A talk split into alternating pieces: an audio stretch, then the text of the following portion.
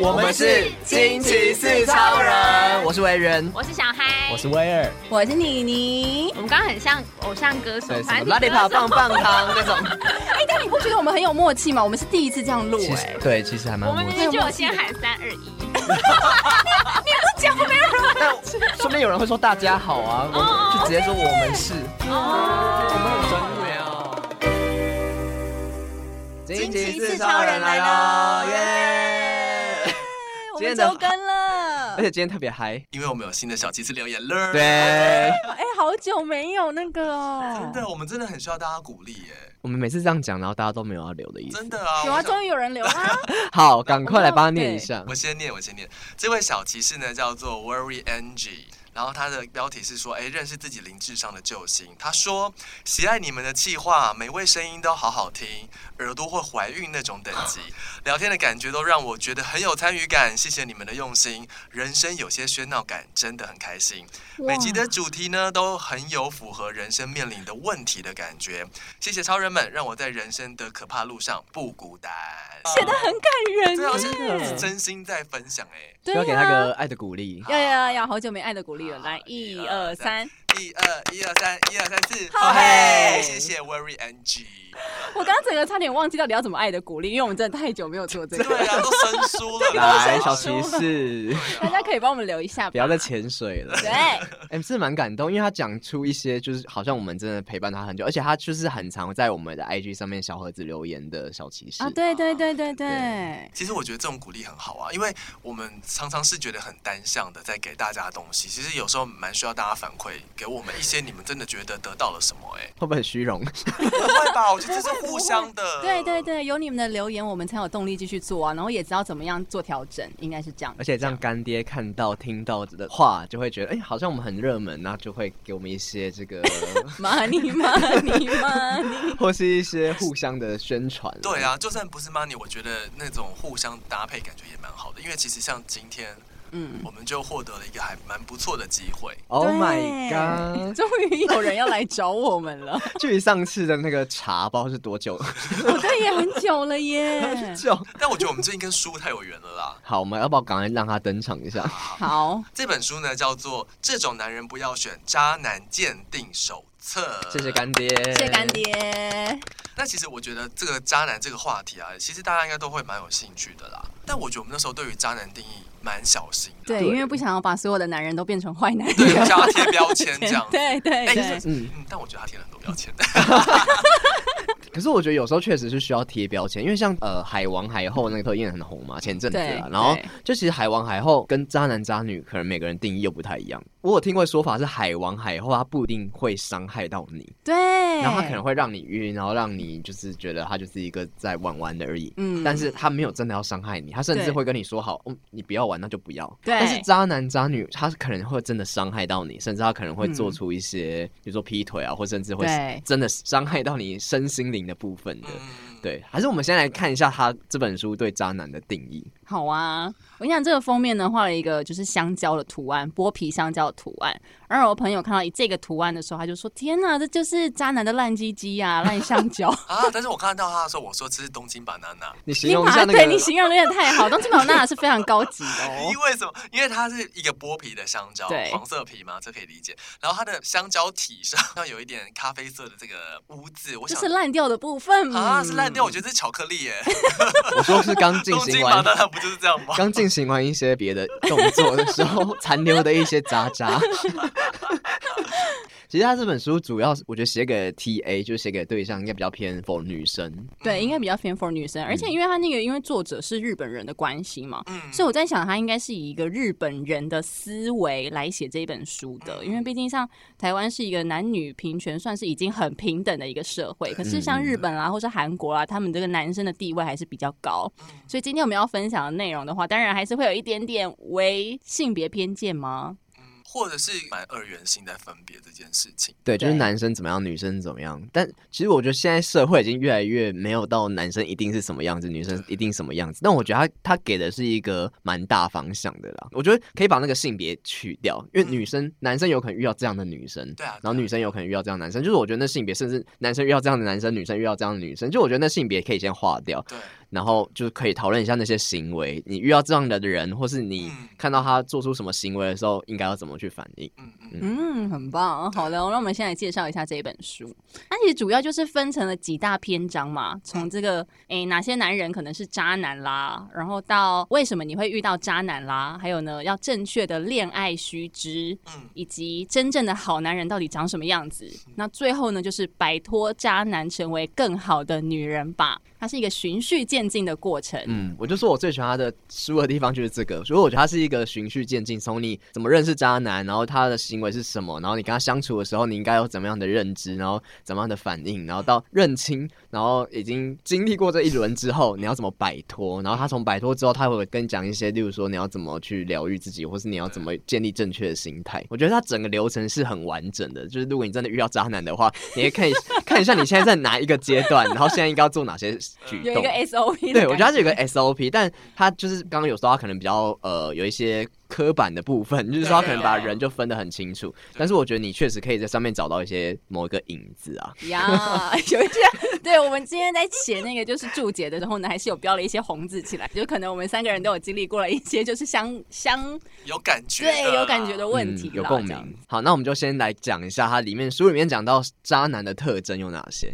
它其实蛮贴心的，就是因为他前面有一个测验，虽然那个测验非常的复杂，对，它所以很难。做哎，就是他有的那个 A B C D 什么的大学分数，什么那种测验。对对，然后我们还询问聪明的威尔到底应该要怎么做，因为我被困扰了两天，我完全不知道怎么写那个分数。可是威尔蛮快就发现的，对，他一传然后马上就知道。可是我确实觉得他这个东西写的有够不清楚哎，嗯，我觉得他把很多东西加在一起，然后一起去陈述。那我我觉得有可能，当然有可能，因为它是一个翻译书的关系，就是它可能篇章版面的问题啦，就是把很多的指令放在一起。对，所以你要去计算那个分数，再加上去最后得到的分类，其实是需要花一点心思去理解它。我跟你说，日本人很复杂了，他们的心思太细，他们很多转弯，转弯讲话不会直接跟你说，他们很擅长把东西结合成一个小小样子，但是精很精这样子。好，来讲一下。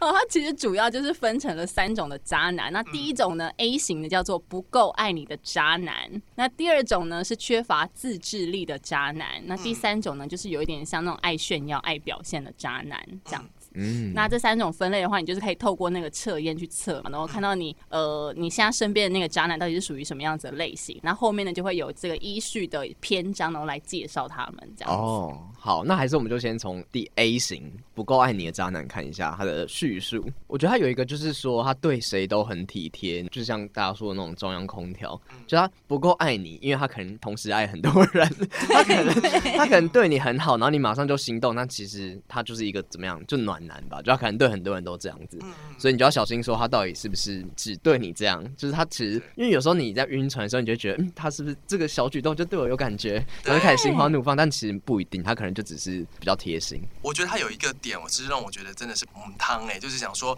他会说如果不喜欢你，我就不会这么做了。但他其实并没有直接表达喜欢哦，他只是用这句话跟你讲说，如果我不喜欢你，我就不会这样子哦。哎，我觉得这这句话其实蛮颠覆我的观点的。怎么说？就是因为如如果不喜欢你就不会这么做了。照理来讲，就是女生会被这句话骗吧？会，对吧？就会女生就说：“哦，所以你喜欢我？”对，所以你喜欢我，因为你这样做啦。没有，但其实他只是没有把喜欢讲出来，出来，他只是不讨厌而已哦。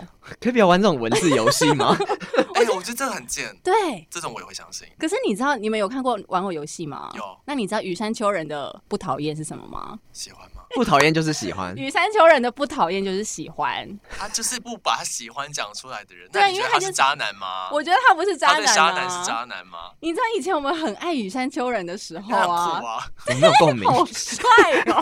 他没看过，他没看过。我就那时候就一直想说，对，我不讨厌啊，我不讨厌，但其实意思就是喜欢。所以有时候，觉得他这些文字，就他这些句法，可能在某些人上面反而是适用，你也不确定。就我觉得还是可能在你跟他相处。的过程要去观察。可是我在看 A 型的人的时候，嗯、就比如说刚刚委员提到说对谁都很体贴这件事情的时候，我就是一直在思考说，那有没有一种可能是这个女生她一厢情愿会错意啊？她确实就是不喜欢你，她所以她对谁都很体贴，然后你却要觉得她是渣男。可是他不知道他对谁都很体贴啊，因为他在跟你相处的时候，他对的是你这个人啊。他根本不知道他其他私生活怎么样。对，是不是？嗯，应该说我们觉得他现在这上面是先以呃渣男的特色，但他先不讨论说那晕船的人会怎么想。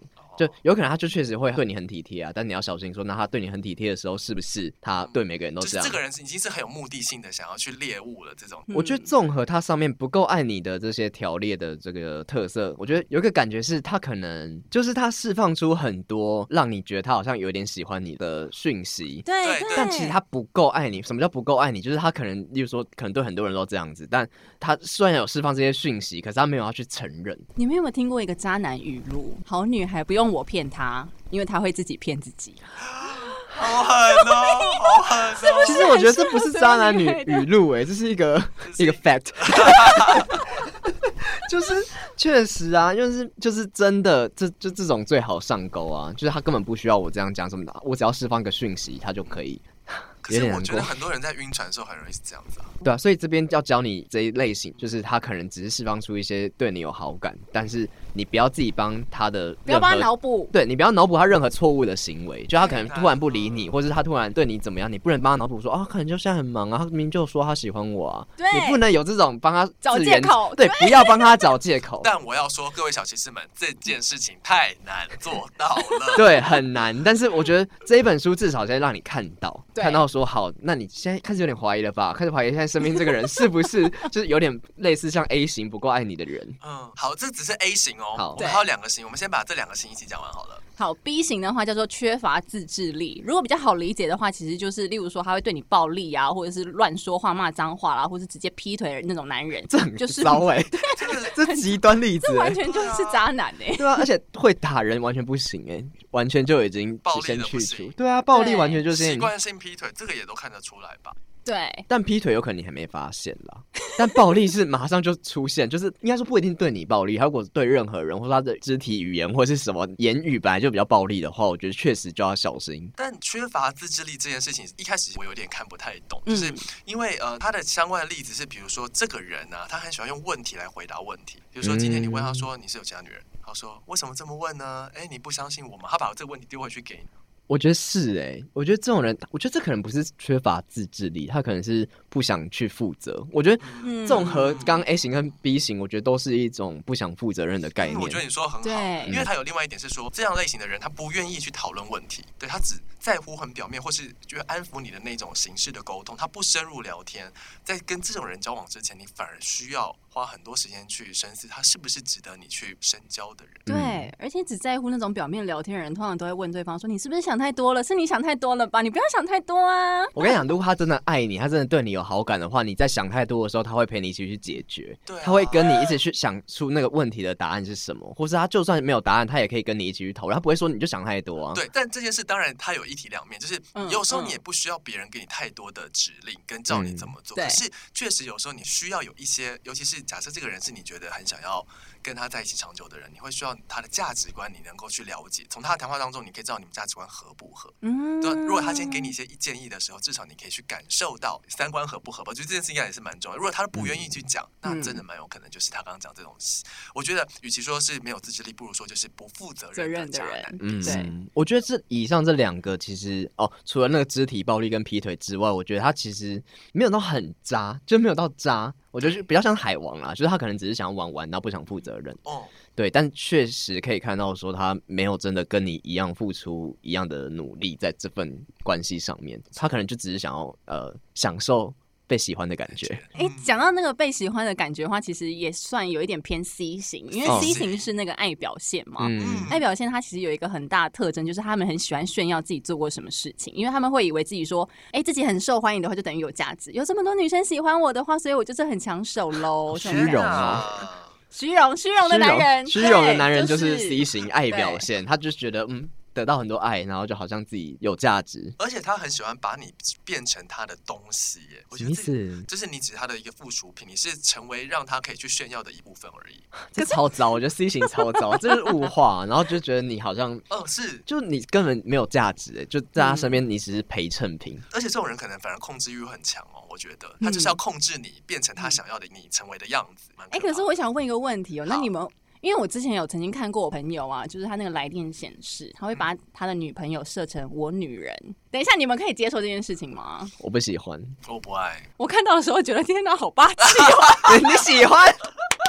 我以为你要说你 M，对啊，我以为你要说你不行，不觉得很棒吗？我女人哎，可是好，如果今天你被设我男人，我不行哎，不行吗？我不喜欢那一种主从关系。哦，可是他是我的哦，这个人是我的哦，有一种那个宣誓感。我不要当你的啊，我是我自己的啊。哇，你好成熟哦。不是，我不想要被成为一个比他低下的人的感觉，因为我觉得。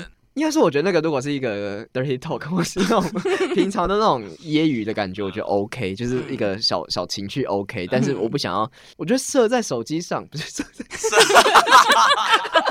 哎呦很难听啊，会堵住那耳机孔，不是啊，就是如果如果在手机上设这个部分的话，我觉得有点像，就是好像他朋友或什么也都会看到之类，就会觉得很像，我不喜欢那种占有欲的感觉啊。可是如果今天这个人他真的就是照顾。你，他就是你在他肩膀下什么，嗯、他就是会一把把你搂进怀里。对，然后他今天你怎样，他就是不让别人欺负你的这种。我不要这什么？你不要霸气的男人。好像我不知道哎、欸，他不喜欢，好像在跟爸爸谈恋爱的感觉。爸爸，爸爸也不会这样吧？有一种被保护的感觉。对对对对对，有些人他有天生的保护欲啊、嗯。可是我觉得保护跟这有点两回事哎、欸，因为保护不等于我是他的啊。他可以说，就是我觉得我女人有点像是，就是我是属于他的某个部分，就是那我自己在哪里？就是有一点，就是物化，就有点像物化的感觉啊。那这要怎么设？可以是宝贝啊。宝宝啊，或者宝比呀，小孩有在听吗？对，就有些亲昵的昵称，我觉得 OK。我觉得至少那个关系是要平等的，我们要成为别人的附属品。嗯，这也是蛮重要的。嗯，但我觉得他 C 型这种爱表现，确实是我觉得是里面最糟的。就是他直接把你矮化，然后好像好像我做什么都是要为了他的感觉，就好像是你对他的付出是理所当然，然后你就是属于他的某一个资产的感觉。嗯，而且他有提到说，在社群的方面。假设你发现这个人，呃，假设他是一个直男好了，他的社群追踪了很多女性的账号，追踪的女性的比例比男性多，或前面这两个我其实我觉得还好，但是他说经常用 IG 去约人吃饭、吃喝玩乐，然后呢，对异性的自拍、日常贴文都常常暗赞，只回复女性贴文等等，这个也有可能他也是属于渣男。嗯，我觉得有可能，可是我其实觉得这些行为好像很多人都会做，哎，只要是直男都会有很多的 AV 女优的账号啊，对啊，所以我觉得这个好像还好。他如果都都是男生账号，你才要觉得，那我们在干嘛？要小心哦。对啊，因为我觉得这些都是算人之常情吧。对，而且我觉得暗赞什么的不代表什么，哎，而且有些人就是很爱暗赞，有些人就不爱暗赞，那不爱暗赞就代表他不会拈花惹草吗？嗯。就我觉得不一定哎、欸嗯，对，真正高级的渣男是不暗赞的吧？他可能就只是会留言给你，私讯小私讯对对，对他不会留下痕迹，这很聪明啊。嗯、但确实，如果真的像他说，如果以上全部符合，例如说可能呃暗赞之外，然后还会约很多人去吃喝玩乐啊，然后都只回复女生的话，确实就有点偏偏猪哥。就好像确实这个人好像有一点玩咖感了，就他搞不好只是一个 party 咖，啊，搞不好只是个射手座啊。可是你不觉得 party 咖就射手躺着也中枪，就是没有外向活泼。现在射手座直接退分，没有。我觉得确实他这些行为有可能会反映出某一些渣男啦，就是这些人，例如说可能派对咖也好，那确实他就是一个可能比较不喜欢安定的人。如果你真的要跟他在一起的时候，你可能也会觉得很没安全感吧？没错啊，对他身边就这么多女生，然后就那么多跑趴行程。哎、欸，但我很想问你们一个问题，嗯、就是我们刚刚听完有这 A、B、C 三种，一种是不够爱你的人，一种是不负责任的人，另外一种是爱表现的人。你觉得在晕船的过程当中，比较容易遇到哪一类型的人？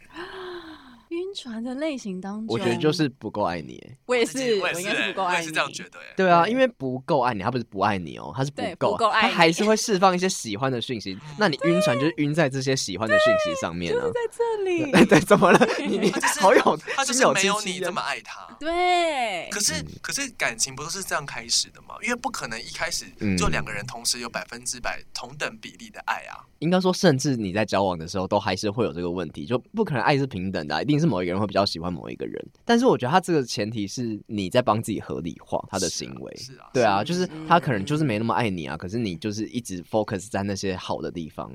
focus 在那些他喜欢你的地方，那你久而久之，你就会觉得 这才痛苦哎。对啊，你就你就会忽略那些危险的讯息。可是我们所有的晕船都是从这里开始，就是这样才下不了船啊，不然。好，那我们继续。如果说真的遇到了，那他是不是有一些可以去？我们刚刚辨识完渣男了，对？那我们下一步要做什么呢？为什么你会遇到渣男？为什么你会有这个体质？好，对，为什么先检讨？你们人生当中有渣男过吧？回到自己身上，我就很想跟回应刚刚我们问那个晕船的问题，因为我们刚刚其实我们录节目前我们有稍微讨论一下这件事情。对，就是你会想要问你晕船的对象帮他找各种理由，说他不是渣男，对，没错，然后就看一看，然后觉得嗯，他没有这么坏，对啊，他没有这样吧？我可以把他讲这么坏，但其实第三者都会觉得说他根本就是一个渣男啊，他就是没有安定下来。我不听，我不听，我不听。我跟你讲，就算他听，了他其实还会继续做下去。对，对啊。最近一个体悟是，刚刚有聊到，就是就是其实你遇到渣男都不是一个巧合，就是。嗯，有可能你要回到自己的心态去想一想，为什么你会一直遇到渣男？你是有个体质在？对，其实你是不是有个体质在？我觉得我们先来看一下他书里面写的，为什么你会遇到渣男？好，他说遇到渣男的原因，当然我觉得这第一点就蛮有可能，就是因为你是这个人现在的状态比较空虚，所以你为了空虚而谈恋爱，所以你只想要填补你的寂寞。哎，很多人真的是因为寂寞谈恋爱的。是啊，或者是说，我觉得。今天有一个人，他没有办法跟自己相处，对，所以他今天只是想要找一个生活的重心，于是他就想来谈恋爱，找一个人可以去成为他生活的重心。但我跟你讲，我最讨厌这种人。可是这种人他自己不会发现他自己，对，气死！你谈恋爱的那个人就会气死。这种人是不是就是那种会一直不断的在谈恋爱的人？就是他可能一段结束，马上就会进入下一段。对对，因为他不能断，他没有空窗期，他需要身边一直有人爱他。对，但他可能不一定真的很爱那个人。对，他就只是因为寂寞，嗯、他想要有人陪。对，只是因为想要有人陪，或是他今天是一个付出型，他很想要付出之类，之类的。可是这样的人，就算在一起会长久吗？不会，不会啊。所以他才会一直换，一直换。因为那个对象绝对都不是他自己真正想要的。对，你只是刚好在那个位置，这个时间点出现了。了 OK，为什么我觉得你们把这一点把它讲到渣男身上去啊？因为他说，他说为了填补空虚而谈恋爱的是说你自己，不是说渣男哦。他说是啊，是啊，是啊，是啊。我们在我们在检讨自己，我们你们在检讨自己。我没有，我没有。对的，好像是你们在骂某个人呢。我是在骂某个人，没有错，但是我没有，我不会因为寂寞谈恋爱。我这个人很有自制力的，我这个人很有自知之明。但是我觉得他说遇到渣男，代表说你可能没有真的正在谈恋爱，你是想要谈恋爱。应该说你的这个心态会让你一直想要谈恋爱，然后就会遇到渣男。嗯、但其实你根本不是真的要，应该说你真的不是很喜欢那个人，你没有，你没有真的觉得那个人很适合你。但是你一直觉得很空虚、很寂寞，所以你想要谈恋爱，而刚好眼前出现这个人，那你就对他晕船。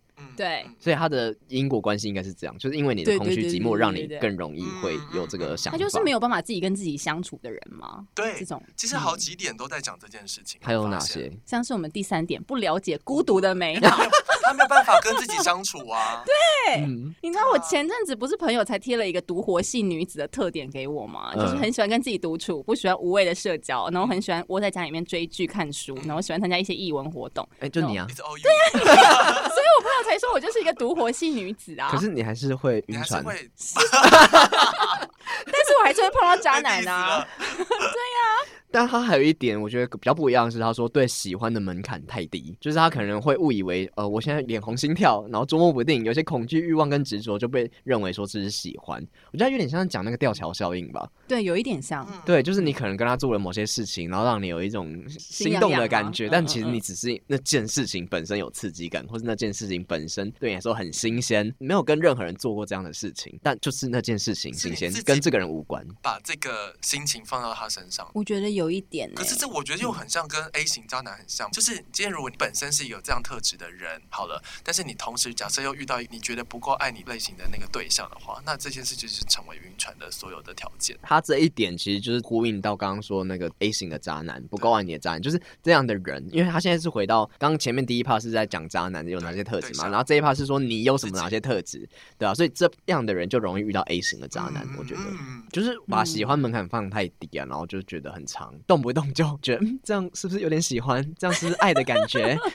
粉红泡泡的感觉。他还有一点是说，假设你是一个不爱自己的人，就觉得只要有人爱，被糟蹋也无所谓。这好 M 吗？这超 M。这个就是家暴的女人吧？哦，对，很强烈的话。对对对对对，就是就会演化成这样子。嗯，就很多人会说什么？为什么他都已经伤害你，还继续愿意跟他在一起？嗯，因为他会道歉啊，因为他会之后会说爱我啊，所以虽然他打我，但是也是一种爱的表现啊。Oh my，真的先离开我觉得他一旦做出任何伤害你的行为，这个人就已经要打一个超大问号，就代表说他没有自制力。就、嗯、他真的他觉得他是爱你的，但我觉得那已经不是一个很健康的爱。嗯，或是其实他有点也写说，他认为自己可以改变对方。哎、欸，好像很多女生都会觉得说自己可以改变对方，男、嗯、男生女生都会，就是在一段关系里面就会觉得、嗯、哦，他可以改，或是或者你觉得哦哦，我们可能会有一些磨合期，磨合之后可能就好了。我觉得这种人呢、啊，他本身就是会把自己在这个感情过程当中把自己放得太高了，才会觉得我可以去改变一个人。他一定会是这样的思，不是说自己不重要哦，你还是重要的。我是说，只是有时候，因为我们常常会讲说，是不是有时候不要把自己想的太太好。在别人心里想的太重要，嗯，就是我觉得改变对方太难，你连改变自己都有点困难了，啊、你要怎么改变对方？啊啊、所以我觉得就是在喜欢那个人的前提，如果你们真的要在一起的话，我觉得你一定要先以他现在的他为一个基准，就是现在他你有办法接受吗？他这些缺点你都要可以包容，你才有办法跟他在一起。你没办法就是想说哦，反正这些之后再处理或什么的，就这些你都要放进去。可是我越来越跟他相处很久了之后，才发现他这些缺点，例如说他袜子会乱丢，那你只能接受。我只能接受他袜子乱丢。我觉得他不能改变吗？我觉得这是要改变的吧？这是这个很欠打吧？这是习惯问题。可是我觉得我最近的一个感觉，我不一定是在呃情人，我觉得家人朋友都是。就是我觉得你要改变一个人真的太难了，你这样子会让自己非常的累。就是你看不惯一个人，然后想要他去改变这件事情非常的难，因为自己有些坏习惯要改都这么难的，你要去改别人的坏习惯是一件更难的事情。我觉得唯一只能做的是你改变自己的心态，对，不要在意。对，你只能不要那么在意，或是觉得那是他的事情，那你顾好你自己的空间就好，或是设一一个基准点，就是可能哦，那他乱丢，那他丢他的房间 OK，嗯、那那丢在我房间就不行。我这我很赞成这件事情，是两个人可以去磨合，嗯、但各退一步。就是我也可以接受你可能就是会乱丢的习惯，你这从小到大都是这样的人，但是我可以接受，就是刚刚你说你乱丢 OK，但你丢在你的房间里，不然在同居或是婚姻的生活里面，真的是有太多需要磨合。我会有这个心得，其实是我现在住在家里的一个心得，因为不管是室友或者我跟家人住的话。都会有一些公共区域的问题，反正就我妹有在做一些那种网拍类的东西，嗯、对，然后反正就是会一些包装或什么的，然后就搞得很乱。一踏进家门就觉得很不开心，就觉得很乱，然后东西就很多这样。啊，虽然说我房间也没有多干净，但是，嗯、但我就想到说，对我自己房间，我要让它干净，挺有困难的。我要让一个人，一个不是我的人，然后去清理那些东西的话，我觉得是更困难的事情。其实也都讲过，然后也都觉得很烦，嗯、但是到最后，我觉得只能调整的就是自己的心态，就是你真的。一味的容忍吗？他丢的可是公共空间呢。我觉得也不是容忍呢、欸，就是你要去重新建立那个心态，说好，那是公共空间，你自己的空间，你可以做到多好，那就让你自己的空间做到那个最高等级，对你想要的样子，你至少先维持你自己想要的样子，那其他地方就是先放第二顺位。对，就是我觉得你如果一直在意、一直在意的话，你反而会跟自己很过意不去，而且真的没有人可以被你改变。对啊，我觉得这件事情很需要同居前，或者是因为今天家人不能选择，那就算了。但今天你的室友他是可以选择，或是你的另一半这是可以选择的。我觉得这个很需要事前的沟通，因为你看，就像是很多人常常为了很小很小事情，为了牙膏从头剪从尾巴对，这种事情而吵架吵到离婚，旁人一看就觉得这个东西很小嘛。嗯。但是因为你很 care 啊，如果你今天真的很这么在意这件事，他又不能够为你退一步，那不适合。嗯，我是说真的。嗯。我记得心理学好像有一个东西叫做课题分离，就是说，就是说那是你的课题，我的课题，就是你不没办法去帮别人解决他的课题，你要把它分离掉，你要知道说。哦，他不整理东西，那是他的课题，那不是我的课题。是我为什么要帮他解决这个问题？所以你没办法去改变他，你只能回到自己身上说好，那让他去解决。那我还可以怎么样顾好我自己？但重点难的不就是像这样一个职场里面吗？例如说有一个很废的同事跟一个能力很强的同事，那如果很废的同事就是一直都不做事，然后你也没办法改变他的话，就离职啊。我是说这超级分离，超级分离。因为你看 OK，我找到解方了。OK，断胎环节。对对对对对，所以你可以忍受，就表示你还 OK。嗯嗯，直到你哪天真的不能忍受，他也不愿意改变，你也不愿意改变，那就是看谁撑得下去啊。但是我觉得前提是那个人如果完全就是他做他的事情，我做我的事情，就算他做的很烂，其实也不关我的事啊，只是你会看得很不顺眼而已。对呀、啊。但我觉得看不顺眼，那就是课题分离的问题啊，就是那是他的课题啊，那他做不好，或是他拿多少钱，那是他的问题，就是他得到什么好处，跟他做什么事情，就是都跟我其实没有什么关系，我只看不惯而已。那如果你不看进眼里的话，那就不关你的事啊。对，然后看不惯是你的课题。嗯。可是他如果负责的这个东西是关乎于大家的整个 project 进度呢？所以我就说，如果他真的这工作影响到你的话，会更复杂。你就要想说，那可以怎么样让我的伤害减到最低？嗯、或是如果真的没办法的话，那真的离职就是最后一个手段了、啊。OK OK，就至少先顾好你自己的本分，然后让老板看到说我有在做事，嗯、这些事情是我做，那个做烂的是他做的，嗯、就是你要让对方知道说，就是这跟我无关，嗯、就让你要把它切割开来、呃，你还是要保护你自己。对啊，我觉得是这样。那如果说你真的被拖累到不行，已经被拖到黑暗谷底的话，那你就只能离职。我觉得，就是你已经没办法的话，就只能切割。求救也求救过了，讲也讲过了，你可以保护自己的方式都做过了，但是这件事还是不不能解决，只是看你自己做结束这件事情。嗯，反正总归一句就是，我们不能改变别人。对啊，对啊，很难所以你不想要遇到渣男的话，其实也是顾好自己。我觉得其实刚刚在呃这里面很讲了很多事情，其实他都是要你先去内观你自己，就是你都得要先去看看你。自己到底想要什么东西，跟审视你自己是一个什么样个性的人，跟你想要什么样个性的对象，嗯，其实他很多事情都是回到你自己内心世界去看，哪些才是你真的要跟你不要的，嗯，这就可以回到应该说进入到第三点，正确的恋爱须知，嗯，它里面就讲到说你要呃谈恋爱之前，你要先深入的了解自己，然后问自己有什么优点、缺点。理想的自己是什么样子？嗯、理想的另一半又是什么样子？然后你自己跟别人差在哪里？做什么？在哪里？对，比别人好在哪里？或者是你认知自己比别人不好的地方在哪里？然后做什么会让自己最快乐？嗯、就是先了解自己，你才有办法跟那个人就是建立比较健康的关系。但其实我必须说，这个过程是不简单的。对啊，了解自己超难。对呀，这是一辈子的功课哎。那我一辈子不要交男朋友。你还是会遇到一个人，但是我觉得，呃，我觉得你在你的人生当中，你一定可能会，假设你都没有办法解决这些问题，你没有去内观到自己这些事情的时候，你不了解你自己的时候，你一定会遇到一些渣男。但这些渣男他的出现，就是要让你去看你自己。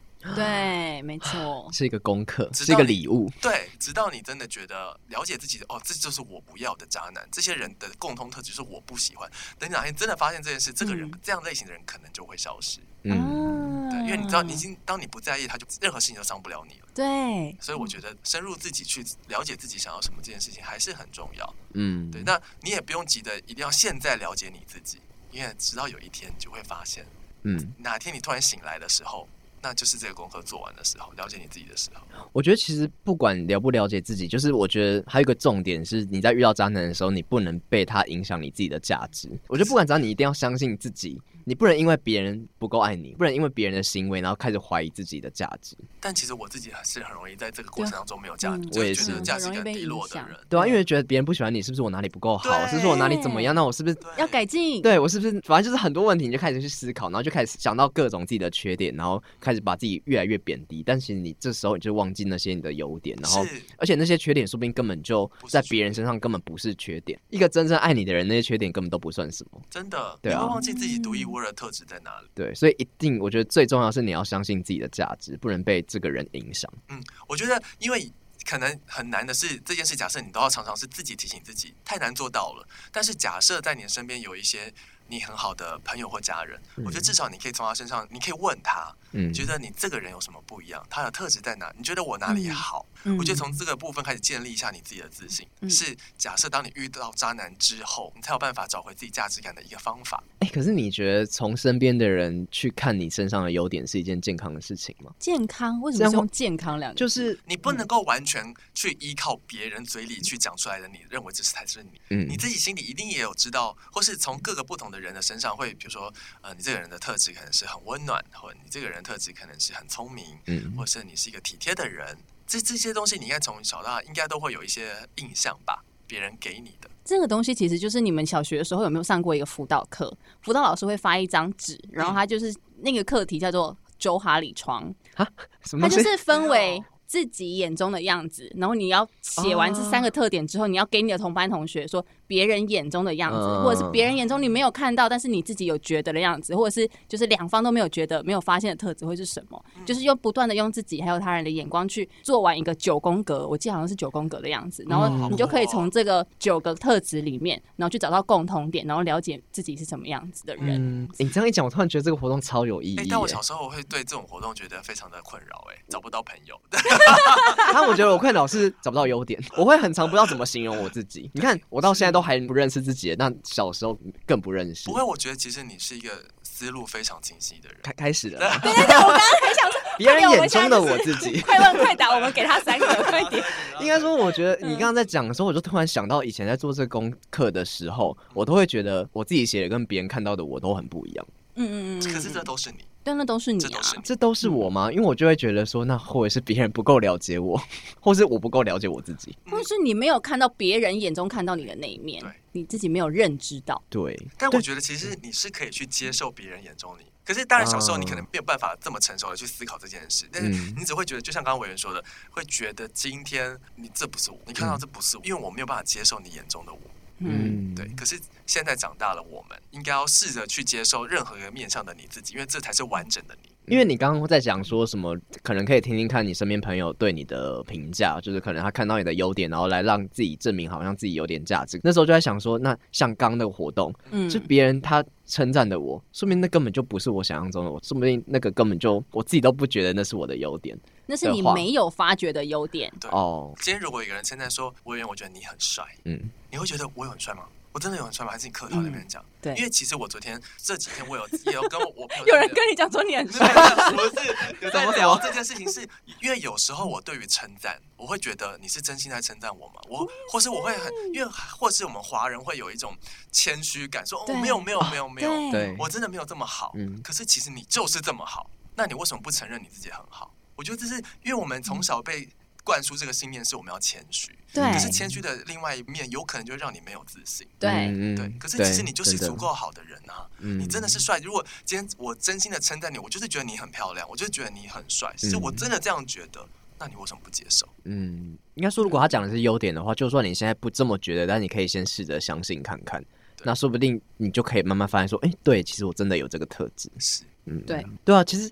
在一些什么类似比较身心灵的一些书或什么之类的里面，就会讲到说，就是你要很勇于去接受别人的称赞。我们刚刚说到那个华人的心理，就会比较谦虚。那可能别人在讲说，哦，没有啦，没有，我没有这样子啦，没有，没有很帅啦 之类的，就是可能会很多这种拒绝别人的称赞。但其实你在拒绝的同时，对方其实也是会觉得很尴尬的，就是等于他给出的东西没有被接到，就掉在地上了。对啊，就你根本没有接受他给你的赞美，那其实对对方也不是，你好像说，哦，没有，没有。有没有？好像对对方是一种礼貌，但其实根本你是伤害到他。所以同样的道理，你也应该要接受别人眼中的样子才对。你不要觉得说你好像不是这个样子的人，嗯，而去否定他。嗯嗯，我觉得这好重要哦，也蛮复杂的。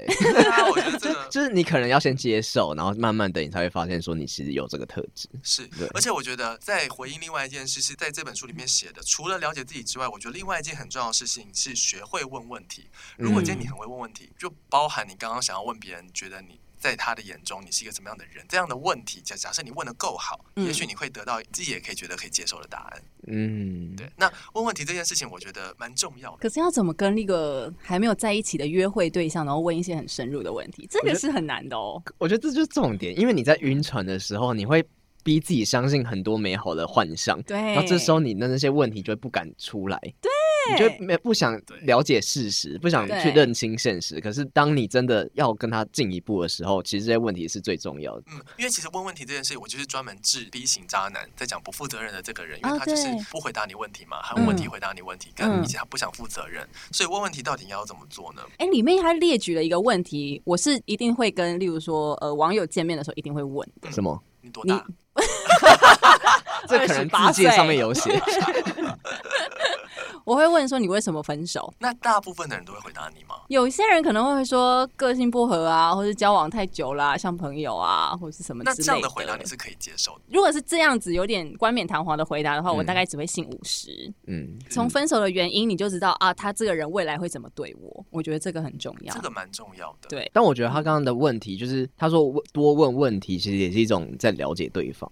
就你可能只了解他某一个部分，都是好的部分。那你要真的跟那个人在一起的话，那你要一定要接受他不好的部分。那他不好的部分什么？你要先把它找出来。是，而且我觉得刚刚你你有讲到一件事，我觉得蛮重要，就是当他去回答你一个分手原因的这个问题，他回答你之后，半的相信这件事情其实某个程度上是好。嗯，因为不要完全信任对方，仔细观察这件事情，才能够帮助你在这个过程当中，有可能去避免遇到渣男。对，不会眼睛都被那个喇叭给遮住，对，而不是全然的相信。我也不是说叫大家不要去相信别人哦，嗯，而是说你得要去学着观察跟问问题，嗯，这两件事情要同时的发生，不要被蒙蔽双眼。好，然后在他第四个大项有讲到说，真正的好男人长什么样子？真正的好男人长什么样子？因为我刚刚前面有讲渣男吗？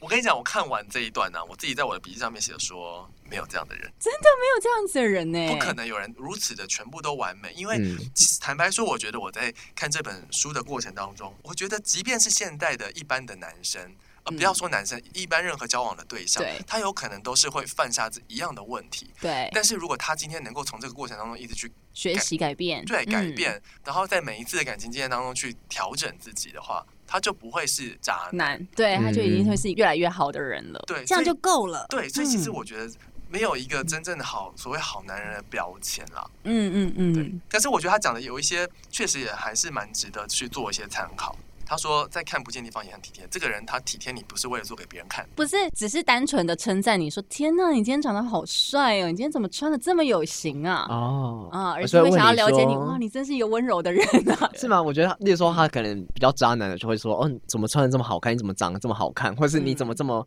呃温柔之类的。”但是如果真的好男人的话，他可能会去了解说：“哦，那你之前有遇过什么事情吗？还是什么？就是你的个性怎么样？那你你的家庭是怎么样？那你的朋友圈是怎么样？就是他想要更深入。了解说你这样的个性跟你的成长背景有什么关系？就是他想要了解你更多。啊、但如果今天有一个人，嗯，有一个男生，比如说他称赞你说你很漂亮，嗯、说哎哎、欸欸，你今天很漂亮哎、欸，我觉得你今天那个眼影画的超好，是 Maybelline 多少色号的这个？我跟你讲，这个也要小心。你是姐妹，对，太 detail，太 detail 了。请问你要买吗？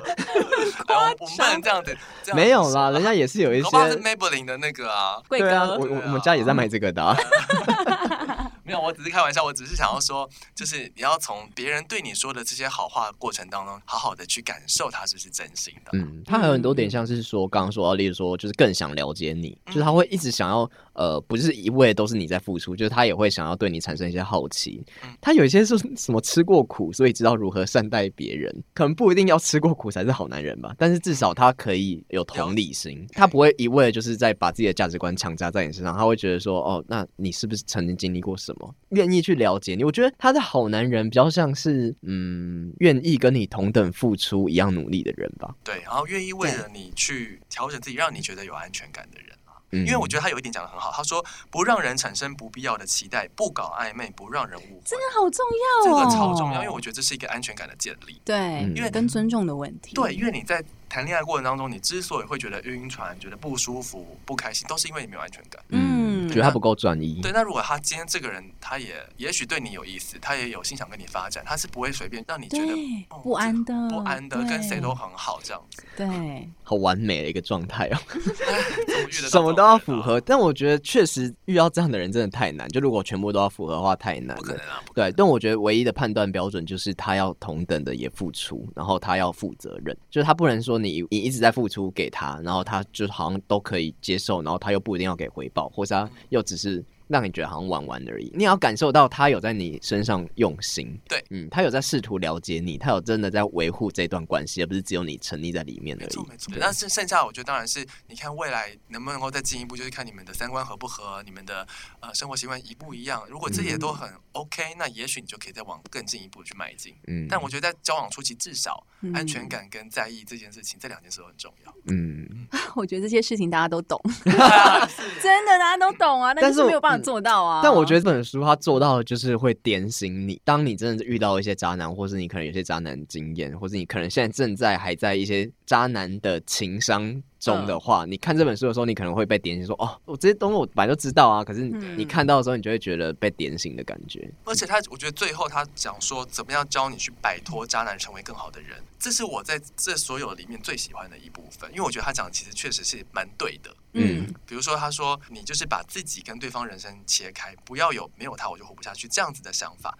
如果今天你觉得这个人就是不适合你，他是一个渣男，就断干净，千万不要心软。课题分离也不是课题分离啊，就是真的不要把他的什么东西都侵入到你的生活里面。虽然很难啦，嗯、我觉得一开始一定是他全然的在你生活的每一个角落。对，对，对啊。那可是我觉得他讲第二点也很好，他说。即使你忘不了他也没有关系，但是呢，你会随着时间，你这样的痛苦会慢慢的变小，然后呢，学习淡忘也是一种成长。对，但当然，我觉得他不容易。这就是所有晕船的人走不出来的地方。对，这真的 太难了。但是确实，时间是唯一的答案啦。就是你确实所有东西都是随着时间慢慢的消到伤痛的时候，我都会跟自己讲说，没关系，你就是给时间一点时间。给时间一点时间是名词又动词吧？对对对对对对对，反正就是当然意思还是处于就是你当然是处在这个很挣扎的过程当中，但是你必须要好好的耐心等待。有时候那个等待反而是痊愈的过程。嗯，只是那个等待会你让你很难熬。可是你必须要经过这样子的一个难熬的阶段，你才有办法再好起来。好，然后他的第三点就是他说：“不甘心就不甘心吧。”就是很长，你遇到渣男的时候，你就觉得为什么我就偏偏是我爱上这样的人啊？是不是我太没眼光啊？或者是怎么办？我怎么这么容易被渣男骗之类的？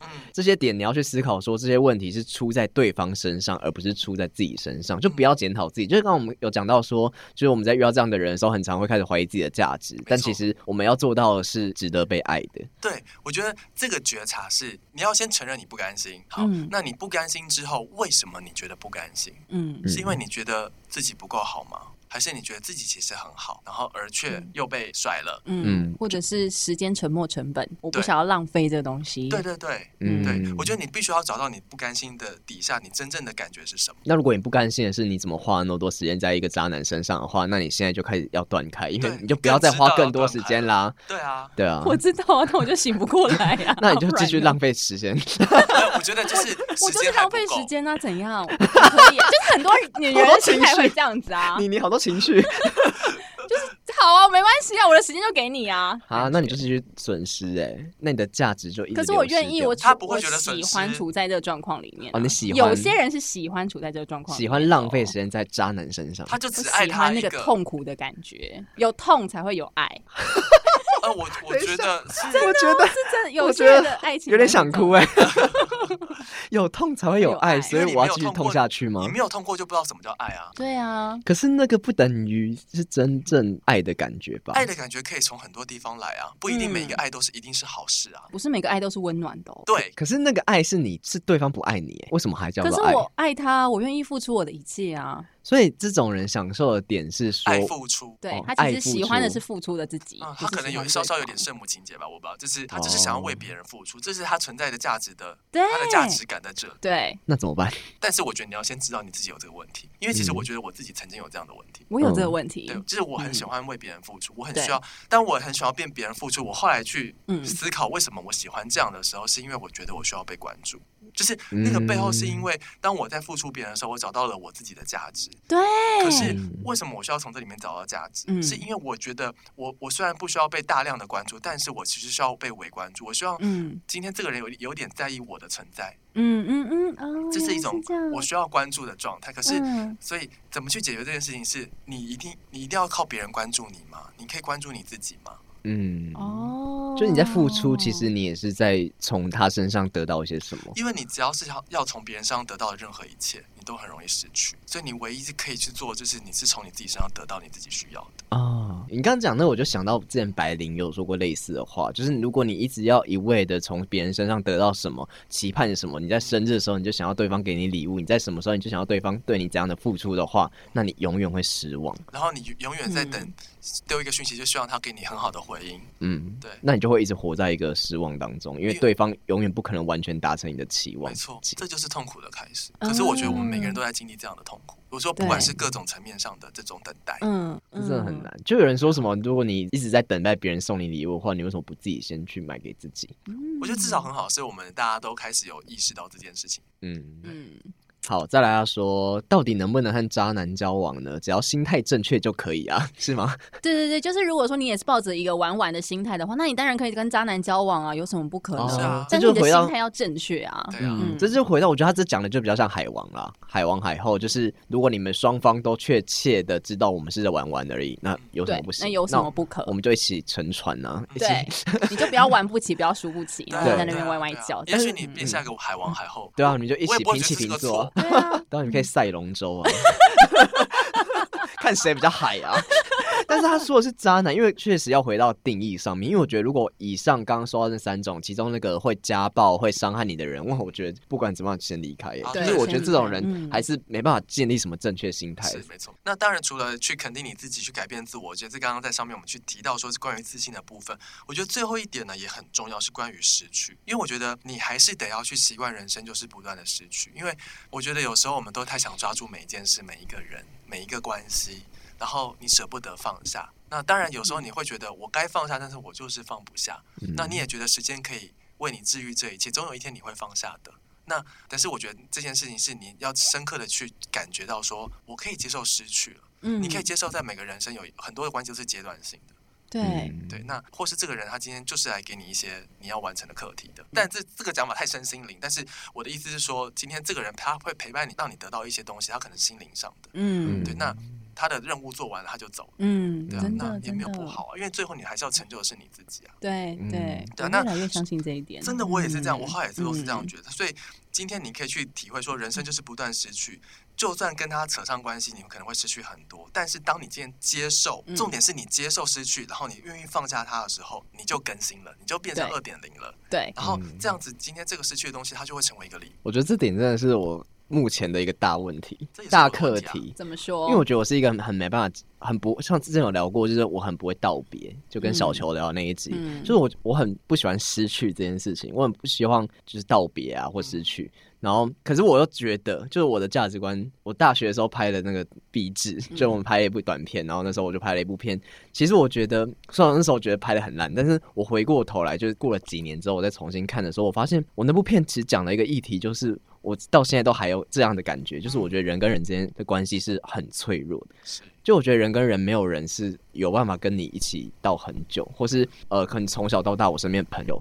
我到现在就是那些朋友已经不见了，是啊。但当初我们超级好，然后什么事情都一起做，但现在那些人都不见了。那当初我们也深信说，好，我们十年后还是会很好，我们几几年后还是会很好。嗯、但其实那都是阶段性的，因为你们生活圈已经完全不一样，你们也都改变了。是就是我觉得真的人跟人之间是非常脆弱，真都每个人都是阶段性的。我跟你说，我跟你有一模一样的纠结，嗯。然后这个纠结其实真的是很困扰我，嗯、因为。你看，直到我现在都要四十岁了，我才我到现在还有时候没有办法接受失去跟放下这件事情。嗯、可是，所以。这会让我们变成另外一种状态哦，就是会变成是今天我会变成我宁愿是放手的那个人，宁愿是我主动切断关系的人，而不要变成我是被切断关系的人。嗯，就是有时候会变成是这个样子。可是我觉得反而也不好，就自己要去切断，反而我觉得对我来说是更痛苦的事情。就是我我做不到，我也做不到，就是很难说不就不。而且像刚刚说到，就是你要接受，如果你真的遇到一个渣男，或者你遇到一个没有任何结果的人的话，然后你要主动去跟他完全让他消失在你的生命当中，我觉得是一件。需要很大勇气的事情，真的，对吧、啊？因为他就是，甚至他就是已经在你身边，已经成为你生活的一部分了。是啊，但你们都觉得，那这个人就是要完全的消失吗？我觉得会不会消失，也许不是由你来决定的。嗯，对。那这个东西一定会随着你们的关系跟你们的生活而改变。就像是我们遇到每个阶段的朋友，他最后其实慢慢就是不见了嘛。嗯，那你现在回想起来，你真的会觉得可惜，还是你也不会都觉得可惜？你现在只是会觉得。接受了，我觉得是接受了，就是淡化了。然后在你现在新的人生阶段，你是遇到更多其他新的人，然后他也是值得你珍惜的。这样的人其实会一直出现的。嗯，可是如果把旧朋友捡回来，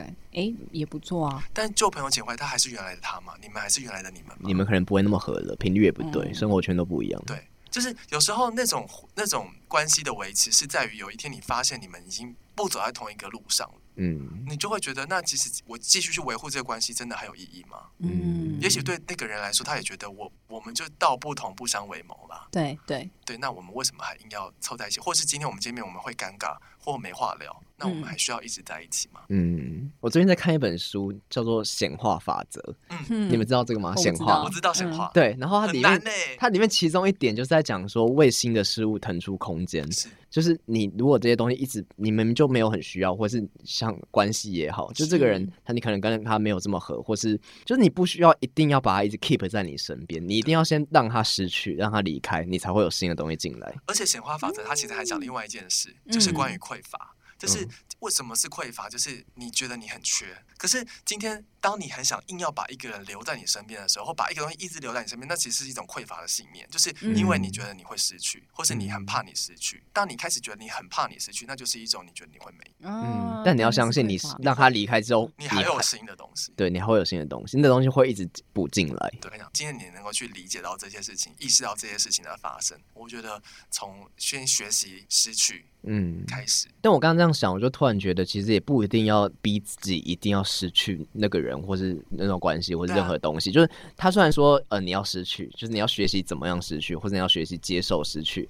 可是不用逼着自己现在就要失去。但是前提是你要先把你的心态建立好。那建立好之后，当这个东西真的失去的时候，你也不会觉得怎么样。但不要逼自己说现在就让他离开。对对对对对，嗯、我觉得这个需要一点时间，跟重点不在于是一定要让他离开，而是你接受那个时候的你自己，嗯、你接受那个时候你觉得没有他也可以的你。因为我觉得接受这件事情啊，是直到有一天你会觉得你心疼你自己，你觉得你在这样你好可怜，嗯的时候，对对对，当你接受你这样的你自己的时候，你就会想要放下。你要足够痛，痛到你啊，你想要放手了。对，嗯，对对对，我觉得这也是我最近学到的感觉。对，而且这本书它最后就写说，就他呃，你鉴定出渣男只是一个开始。那这本书你看完，最主要是就让你感到幸福的感觉，就是你不是因为他才幸福，你是要因为你自己。没错，就你要学的，就学的独处也是一个很大的重点。对对。那这一本呢，《渣男鉴定手册》，它是来自于一个日本的一个作家，叫做板垣太郎，他的著作。我觉得他其实有点像使用说明书的感觉，对对对，交战手册这样的感觉，去告告诉你说，渣男从认识他、